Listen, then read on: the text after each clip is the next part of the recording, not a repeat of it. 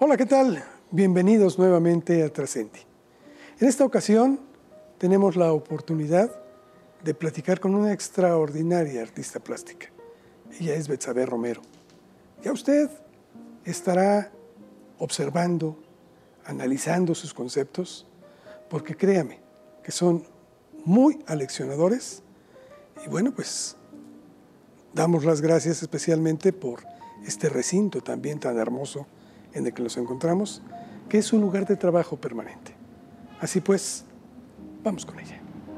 Antes que nada, Betsabe, muchas gracias por aceptarnos. Sé que son tiempos difíciles y por eso apreciamos más en Trascendi que hayas aceptado que pudiéramos estar aquí en tu taller con unas piezas que vamos a estar mostrando precisamente a las personas que nos siguen a través de YouTube, pero que es francamente hermoso, bella tu obra. Gracias. No, muchísimas gracias a ustedes y a Trascendi de haber tomado en cuenta mi trabajo en persona para hacer esta entrevista. No somos los únicos ¿eh? en el mundo entero, ya nos estarás platicando tú porque tengo entendido que muchas de tus obras se encuentran lo mismo en Brasil, que en Estados Unidos, que en Europa, etcétera. En fin, lo estaremos platicando más adelante. Betsabe, quisiera empezar con algo que complementa mucho tu obra. Tengo entendido que además de ser una extraordinaria artista plástica, tienes un particular interés por la literatura y por la filosofía. ¿Nos puedes contar al respecto? Pues efectivamente yo primero quería estudiar filosofía y de las eh, clases y de la, parte de, educación que más me, me impulsó de una manera creativa fue que también creó la literatura.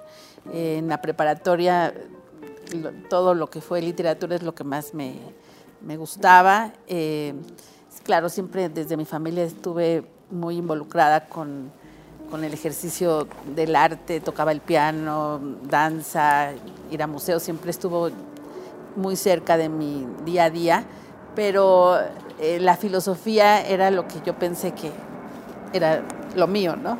Entonces, bueno, mi, profesor de filosofía en ese momento me, recomendó no estudiar filosofía, me, me dijo que la filosofía estaba como muy en crisis en ese momento que pues era como en, 80, eh, iba a empezar los 80, eh, sentía que en la UNAM había como una cosa muy marxista, pero toda como, como en crisis, y que eh, del lado de las universidades católicas pues también tenían una, un sesgo muy, muy hacia el otro lado. Entonces me dijo, sin embargo en la Ibero, ahí hay, está muy fuerte todo lo de asemiótica, estudios lingüísticos, eh, están regresando muchos filósofos lingüistas de, estructuralistas y postestructuralistas de Europa y es eh, gente, yo creo que por ahí puede ser, son personas muy interesantes te metes a comunicación, pero en realidad vas por ahí. Y eso, eso hice. O sea, hice una carrera en la Ibero muy libre, siempre estaba abriendo materias que no existían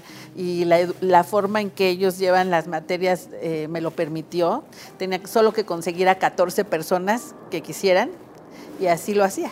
Perdón, la, la carrera de comunicación, ¿de qué forma ha venido a aportarte tengo entendido, una parte importante en tu propia elaboración de tu obra. Sí, yo creo que eh, para mí, desde luego, el arte es una forma de conocimiento y que tiene la, la cualidad y la suerte de poder construir ese conocimiento y devolver el conocimiento eh, desde todas las vías posibles, incluyendo todas las fuentes de, información y conocimiento, no solamente el método científico, no solamente este, algún, algún sistema eh, riguroso de, aceptar o no que esto sí es válido o no. O sea, uno es, como una eh, disciplina integral, ¿no? humanamente hablando, en donde uno se vuelca con todo lo que es, eh, con todo lo que sabe desde todos sus sentidos y de todas sus facultades, inclusive la intuición o no sé, abiertamente, ¿no? Porque yo creo que eso juega en todas las cosas, pero eh, a veces en el conocimiento racional uno cree que lo demás no cuenta, pero yo sí creo que siempre cuenta. El, humano es todo eso, ¿no? Entonces yo creo que en, el en el conocimiento que, que, se genera a partir del arte, eh, uno, va, uno va aportando y va construyendo las cosas desde todo lo que uno es y ha sido, ¿no? Y toda esta formación que yo tuve eh, universitaria desde las disciplinas humanísticas que, que, yo aprendí, inclusive, inclusive los métodos que, de, tanto de entrevista, de trabajo social, antropológico, sociológico, de psicología social, eh, me permitieron en un momento dado salirme del cubo blanco y eh, empezar un trabajo que, que, me ha dado muchísima satisfacción y aprendizaje, que es el de haberme involucrado directamente con los problemas que yo ya trataba en mi, en mi obra, pero desde, desde el cubículo, desde, desde el taller. Y, esto de salir a la comunidad, trabajar con la gente, trabajar en el espacio público, eh, ha sido muy rico y creo que lo he podido hacer gracias a todo este aprendizaje anterior. Sin embargo, todos estos aspectos de, la comunicación también te vuelven muy, muy aguda, más, más observadora. Déjame decirte que, que, tu visión a veces es muy crítica y ello se plasma precisamente en la temática que tienes en tu obra, que lo mismo tocas feminicidio, es un tema tan delicado, que la violencia en general, que los migrantes, etc. Entonces, creo que esta carrera también, no sé si estoy en lo cierto, tú me lo dirás, pero te volvió tal vez más aguda todavía para poder entender este entorno y poder expresarlo.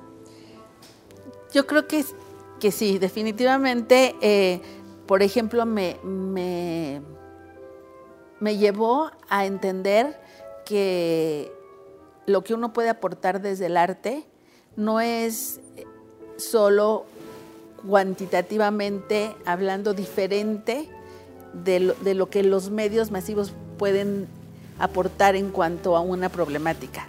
Creo que el compromiso desde el arte es una reflexión más profunda, más analítica y eh, comprometida directamente con el tema mismo, ¿no? O sea, uno no se puede escapar de los pies en la tierra del lugar del crimen. O sea, yo creo que desde ahí es que uno tiene que, construir y aportar un comentario, una discusión eh, que, vaya más allá de, de la noticia, de la denuncia. Mi labor no es denunciar. Que el artista para muchos es una especie de espejo, donde refleja el sentir y el acontecer cotidiano. Pero tú vas más allá. Tú no nada más lo reflejas, sino también buscas soluciones, buscas transformar esto. Yo creo que eso sí es demasiado pretencioso, no, no lo ¿Hasta creo. ¿Dónde llega tu papel como artista? Eso creo que es difícil que yo lo decida o que yo yo creo que, que el arte definitivamente es un termómetro de una época.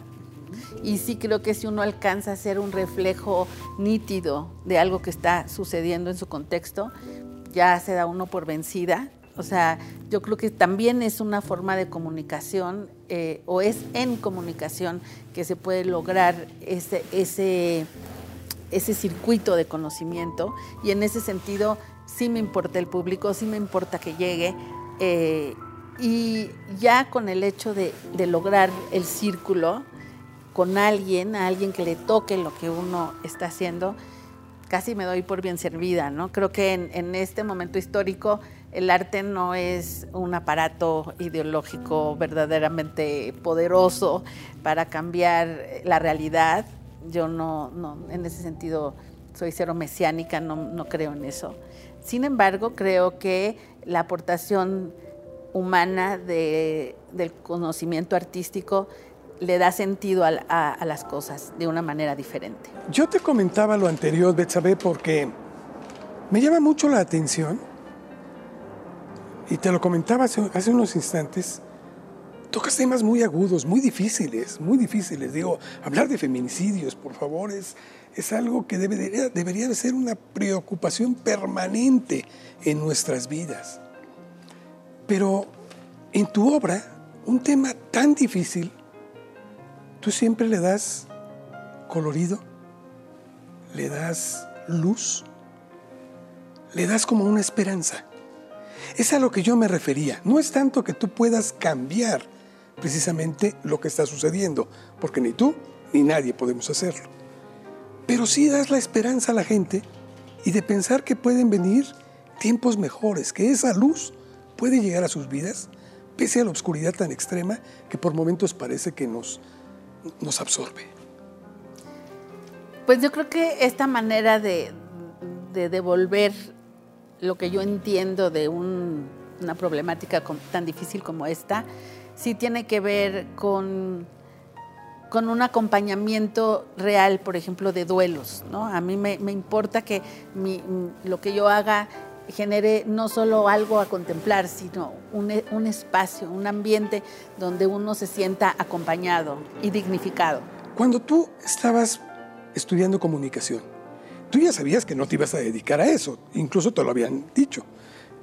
¿Sabías que era el paso para trasladarte como artista plástica?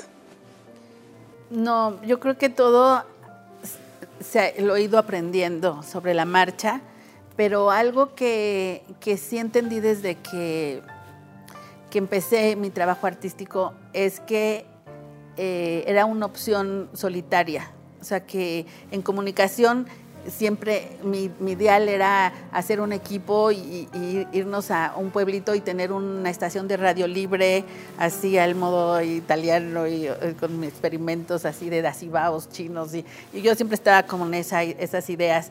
Y pues nunca logré tener un equipo que, que nos fuéramos a hacer eso en algún lugar. Y esta opción fue como muy individual y el camino ha sido al revés, o sea, han pasado ya más de 20 años y, yo sé que adentro de mí siempre he querido hacer equipo y yo creo que esa es, esa es la tarea que no he terminado, de hacer sinergias con, con grupos que estén en lo mismo que yo. Ahora bien, te decía, hay un elemento, un elemento que parece ser el hilo, hilo conductor de tu, de tu forma de expresión, que es el automóvil. Y entiendo muy bien que el automóvil forma parte de muchas cosas. el desarrollo de las sociedades, la aspiración de, eso, pero también tiene muchas otras connotaciones. ¿Por qué? ¿Por qué lo tomas tú? ¿Cuál es lo que te motiva a tomarlo como tu eje motor? Creo que sí fue una, una decisión que viene de un análisis muy estructuralista de, del paisaje en donde yo crecí, donde fue apareciendo la contaminación y desapareciendo el horizonte, los volcanes y, toda esta cuestión del tráfico, eh, vivir al lado de la Buenos Aires, o sea, es, como una cuestión que eh, me llevó al paisaje urbano como tema que, lo pinté, lo grabé y de pronto, eh, de una forma como de decantación, fui llegando a un objeto simbólico eh, que tiene en sí mismo una serie de contradicciones en relación al desarrollo humano como es el automóvil. O sea, el, el, automóvil se volvió un vehículo real y simbólico de muchos temas que me llevaron, así literal como vehículo, me llevaron a contactarme de otra manera con el espacio, con la calle, con la gente y con el significado de las cosas. Para mí, mi trabajo consiste en transformar el significado de las cosas más comunes y cotidianas y, llenarlos de otro sentido, ¿no? Entonces, en ese caso el automóvil era muy rico en posibilidades porque todos hemos estado adentro en uno, todos hemos sido pasajeros y todos entendemos lo que es la velocidad y los peligros que ésta tiene en términos de obsesión, ¿no? Entonces, eh, por, por, ahí el auto no solo es el auto, es la movilidad, ¿no? Y la velocidad, que yo cuestiono mucho. Pongámosle un poco, ya que estamos ocupando este, este ejemplo, la reversa y vamos a seguir hablando de tu instrucción, si me lo permites. Porque después de que tú concluyes esta carrera de comunicación, estudias Bellas Artes, estudias Historia del Arte y de hecho te vas hasta al viejo continente. Platícanos un poco, por favor.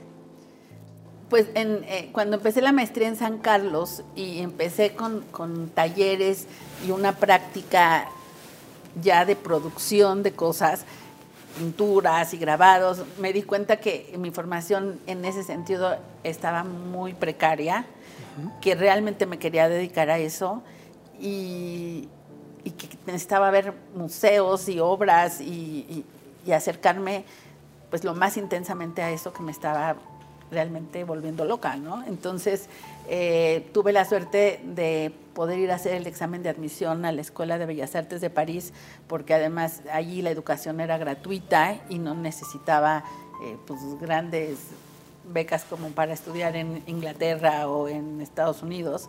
Entonces, eh, y bueno, y con toda la historia que tiene Francia, especialmente del pensamiento y la filosofía, más que en cuanto a la formación contemporánea, porque digo, la historia del arte francés no que se quedó fuera de las vanguardias después de la Segunda Guerra Mundial, digamos, ¿no? Pero a, nivel pensamiento sigue siendo un, lugar importantísimo, ¿no? Entonces, eh, fui aceptada en la Escuela de Bellas Artes, por suerte, y pude hacer toda la carrera. Entonces hice eh, Bellas Artes y, estando en esa, escuela, que es una gloria, este, en Saint-Germain, al lado de, del río y enfrente del Museo del Louvre, pues nada más me atravesé y me fui a estudiar historia del arte al Museo del Louvre también, ¿no?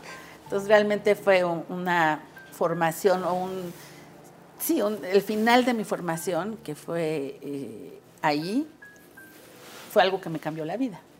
Sí, porque bueno, dicen que la ciudad luz da precisamente esa nueva visión a quienes sobre todo van a estudiar en ese lugar. ¿Es un parteaguas en tu vida esa etapa en Europa? Sí, desde luego tanto a nivel personal como a nivel profesional. ¿no? Creo que ahí fue donde sí eh, tomé la decisión de, pues, de que el arte era mi proyecto de vida y que iba a luchar por eso hasta las últimas consecuencias. ¿no? ¿En qué momento incorporas tú a tu obra el mestizaje, lo prehispánico, que por cierto es algo que ni siquiera muchos conocemos, lo que es las propias raíces prehispánicas por el mestizaje, que es otro elemento que tú incorporas en tu obra. ¿En qué momento decides llevarlas en este, en este vehículo? Subes al automóvil y le das una forma diferente totalmente.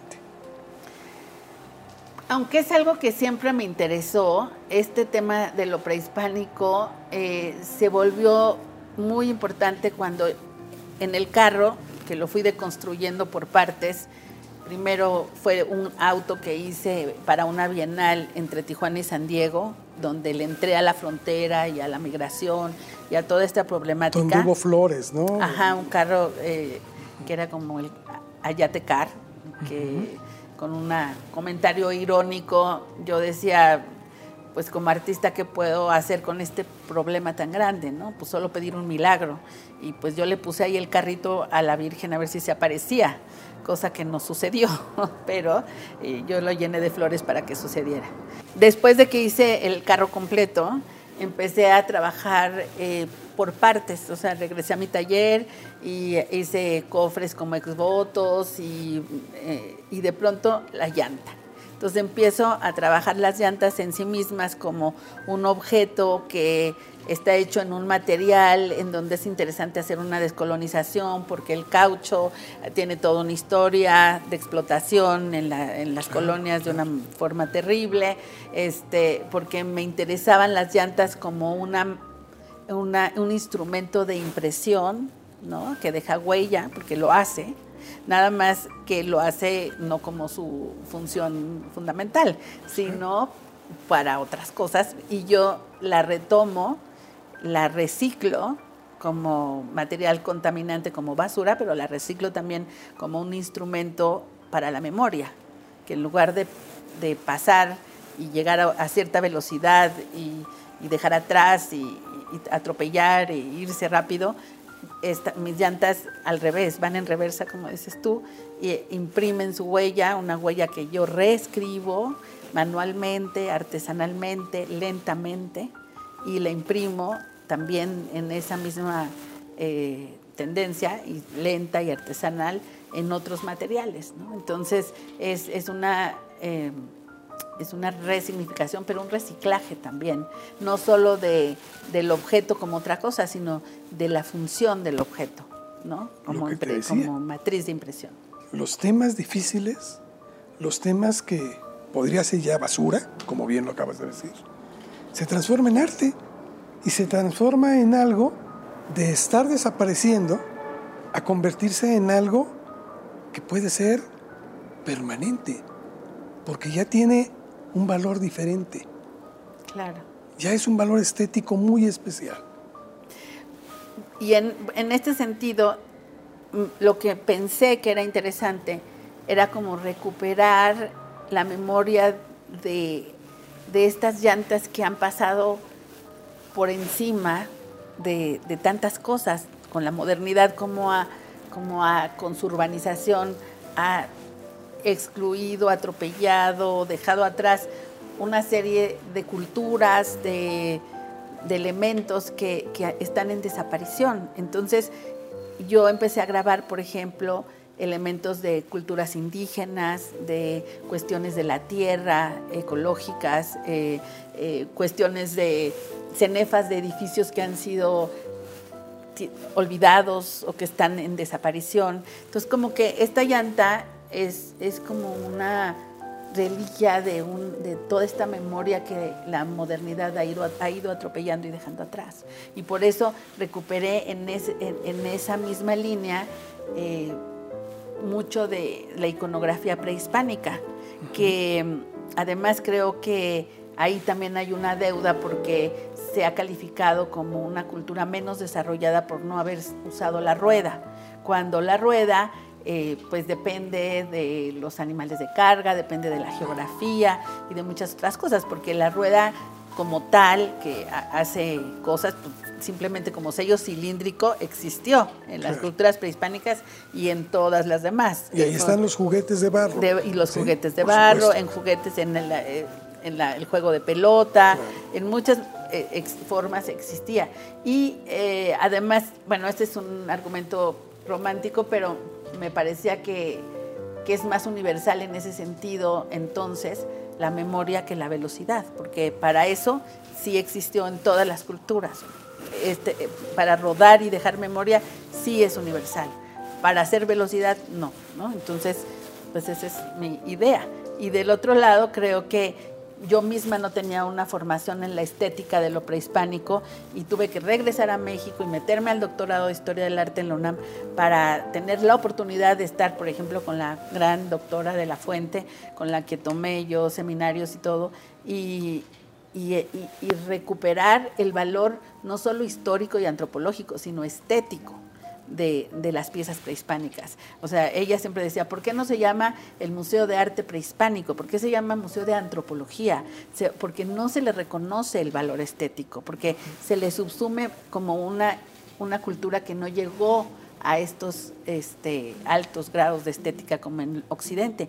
Y yo no estoy de acuerdo y creo que eh, por eso las incluyo, eh, muchos elementos de la estética prehispánica porque me parecen maravillosos.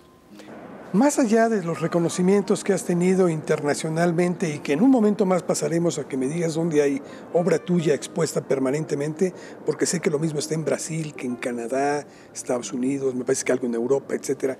Pero independientemente de este reconocimiento que te han dado, ¿cómo percibes el espectador en México ha tomado tu obra? Bueno, mi contacto con el espacio público eh, ha sido realmente para mí muy emotivo, además de, interesante y de gran aprendizaje. Eh, siempre eh, han sucedido cosas que no me espero. Por ejemplo, cuando me invitan a hacer una instalación en el Zócalo entero, como que pues es una escala que nunca me imaginé para un artista plástico, ¿no? Tener un público de 700 mil personas no, o sea, se dice fácil. Sí, no, nunca me imaginé, hicimos una instalación bastante compleja de armar, en donde por cuestiones de las fechas y por, por ser esta gran conmemoración que es tan lúdica, tan catártica como el Día de Muertos y que yo he trabajado desde hace 20 años, pues la gente llega a un, de una manera tan masiva que es impresionante. Eh, yo hice una serie de trajineras con los temas de, muertos de, que había, en el año y eh, adentro de cada una había ediciones de cerámica, de dibujo a mano, de este, de, esculturitas de azúcar, bueno, eran en plástico, ni siquiera eran permanentes. Y mis amigos artistas me dijeron, Betsa, pues lo único que sí, vete acostumbrando que se las van a llevar. O sea, no hay seguridad posible para tanta cosita. Y pues estuvieron cinco días ahí y lo mismo había un poeta que se había muerto y había dejado sus textos para, para ser leídos. Fue su primera lectura pública de este poeta joven que murió y la gente lo leía y volvía a guardar los textos.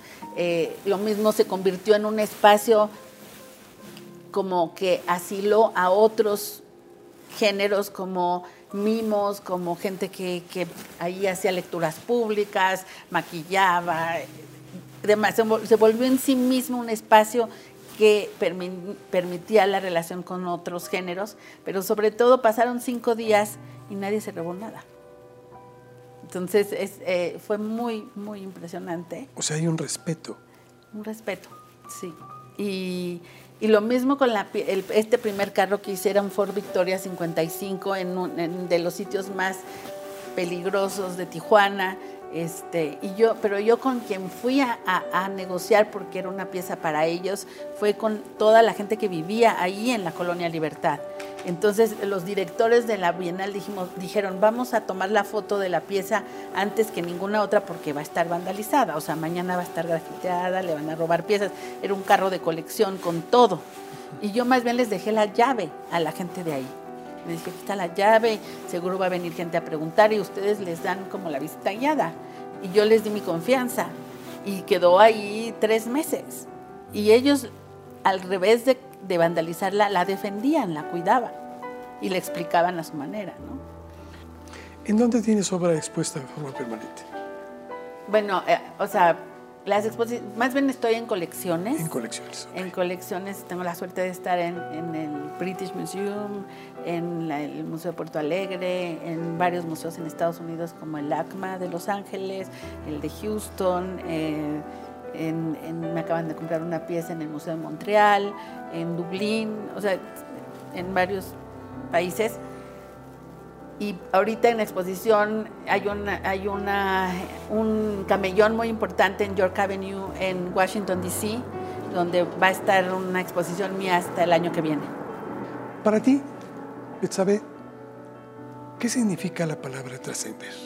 Yo creo que es, es, un concepto muy grande, ¿no? Eh, igual de todas maneras me quedaré corta, pero creo que tiene que ir más allá, la capacidad de ir más allá de lo individual, más allá del interés particular, de, valores que, que, tienen que ver con el ego, que yo creo que es una cosa que eh, enferma mucho a veces a los artistas y al medio del arte contemporáneo. Y tal vez no es fácil superar las tentaciones de la vanidad y del ego, y más bien ser honesto y, y tratar de involucrar, involucrarse lo más eh, directamente posible con lo que nos preocupa, ¿no? En términos de reflexión, de aprendizaje, de devolución del conocimiento. ¿En qué nuevo proyecto te encuentras?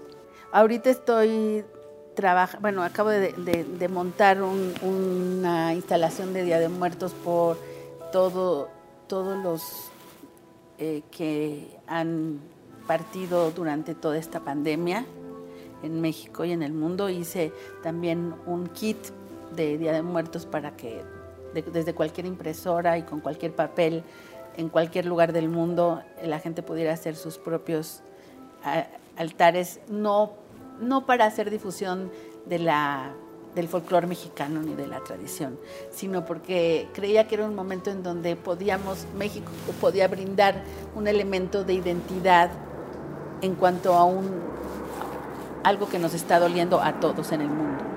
Ahorita no hay tampoco mucho presupuesto para hacer este, nada en las instituciones.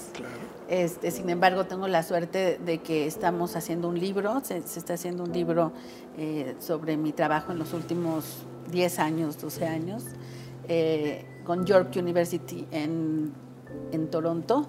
Eh, se está haciendo un libro también de un trabajo que hice en 2019 con la universidad y con una comunidad indígena de, de, Ontario que es los Misosogos con quienes trabajé y, fue una experiencia increíble.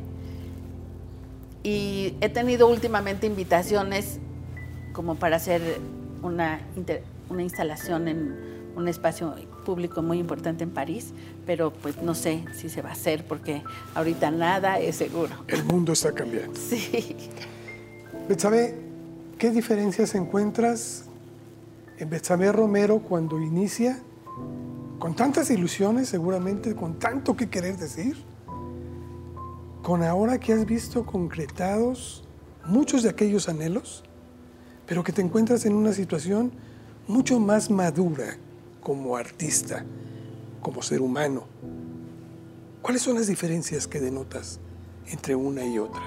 Pues yo creo que sigo siendo la misma chica traviesa y rebelde en muchos sentidos, que por suerte no se deja vencer rápido ni, agacha la cabeza frente a retos fuertes y frente a, a una situación también de mucho machismo, con la enorme suerte, porque sí creo que también he tenido mucha suerte, porque aún siendo mujer y aún siendo muy mestiza y, viniendo de, una clase social media, no teniendo familiares artistas en, mis antepasados así directos, pues he logrado eh, llevar mi carrera eh, pues, tan lejos como he podido.